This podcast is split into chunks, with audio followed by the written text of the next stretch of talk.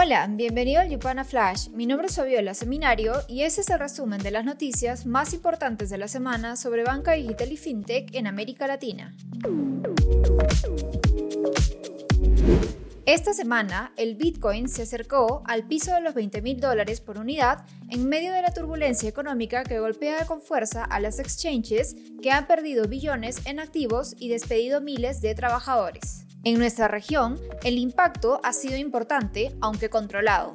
No obstante, igual se espera que cuando se asiente el alboroto encontraremos un negocio diferente que incluso recorte su crecimiento por la creciente aversión al riesgo de los usuarios y con reguladores más propensos a emitir normativas más estrictas. Los problemas de liquidez en la plataforma de criptopréstamos Celsius, que congeló la redención para clientes con activos equivalentes a 1.700 millones de dólares, incrementará la presión regulatoria en Estados Unidos. Esta semana, un oficial de la tesorería de ese país habló sobre la urgente necesidad de un marco jurídico para supervisar la actividad. Países como Brasil y Panamá trabajan en sus propias normas para regular a las fintech que se dedican a la compra-venta de bitcoins y otros tokens. Y sin duda, los entes de control estarán tomando nota de lo que harán sus pares norteamericanos. En el ámbito de inversiones en la TAM, el unicornio PropTech colombiano Javi levantó una línea de crédito de 75 millones de dólares de instituciones como Triple Point Capital, fintechs y bancos locales. Los recursos serán utilizados para mejorar su plataforma de servicios financieros para la compra y venta de bienes raíces. Los fondos son adicionales a los 200 millones de dólares en capital que levantó la empresa hace un mes en su serie C. Keo, una fintech de préstamos B2B, recaudó 20 millones de dólares en su ronda liderada por Montreux Growth Partners.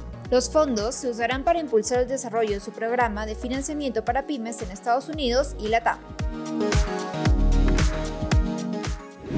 En nuestra sección de Yupana Pro, la Superintendencia de Bancos y el Ministerio de Economía y Finanzas del Ecuador están elaborando su borrador de ley FinTech tras la controversia de un anteproyecto previo.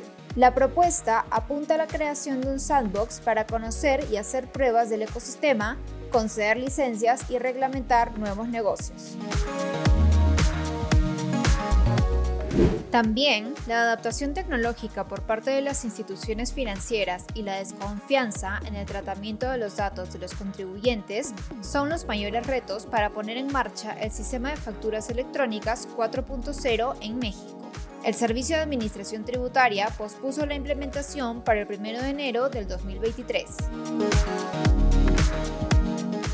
En Perú, la Superintendencia de Mercado de Valores presentó un proyecto de resolución donde refuerza las obligaciones y sanciones a las plataformas de crowdfunding. Además, habilita la Intendencia General de Investigación e Innovación como órgano instructor para estas plataformas. Entre otras noticias, desde la promulgación de la ley FinTech en 2018, la Comisión Nacional Bancaria y de Valores ha recibido 139 solicitudes de empresas para ser reconocidas como instituciones de tecnología financiera, de las cuales apenas 33 han obtenido la buena pro del regulador. También Elo, una fintech brasileña de tecnología de pagos, se unió con la cuenta digital Abastece AI de BB Financiera para lanzar una tarjeta prepaga que permitirá uso de QR a través de la aplicación. Por otro lado, el unicornio argentino Walla empezará a habilitar créditos a través de Walla Score, su propio motor de riesgo crediticio que cruza información de su ecosistema para establecer líneas de préstamos a los usuarios. También esta semana, Cecil, una fintech de Estados Unidos enfocada en servicios de compra ahora, paga después, aterriza en Brasil, ofreciendo su producto a través de la plataforma brasileña de comercio electrónico Nubank Shop. Además, Ping Bank, una plataforma de banking as a service de Brasil, empezará a ofrecer créditos a fin de año. En Guatemala, la FinTech Pago lanzará su POS enfocada a pymes que quieran recibir pagos electrónicos. Asimismo, planean expandirse a Honduras en el cuarto trimestre del 2022. Asimismo, Nubank anuncia que la plataforma de asistencia financiera Olivia, la cual adquirió en 2021, dejará de funcionar de forma independiente para fusionarse por completo a sus servicios.